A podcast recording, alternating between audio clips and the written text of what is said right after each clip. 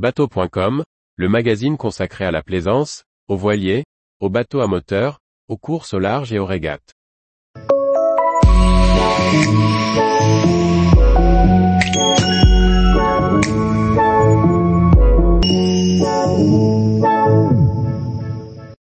Launch 25 GTE, un prototype électrique pour naviguer 2 heures à 43 nœuds.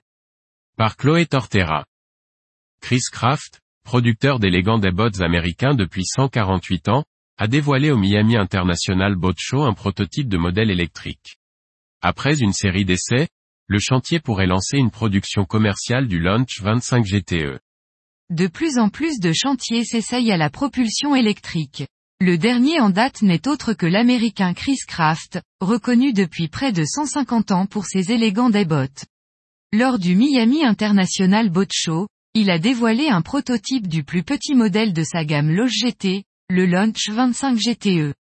Il s'agit d'un rider de 7,81 mètres de long, doté d'un moteur électrique inboard Evoa de 420 chevaux, avec une propulsion stern drive et une batterie de 133 kWh.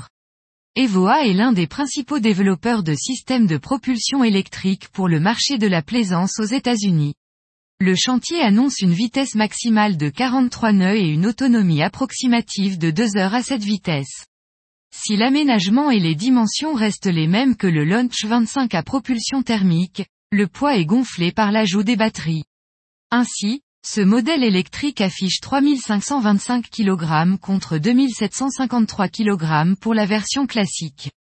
Le Launch 25 GTE a été construit en partenariat avec Winbago Industry Advanced Technology Group, auquel appartient la marque Chris Craft.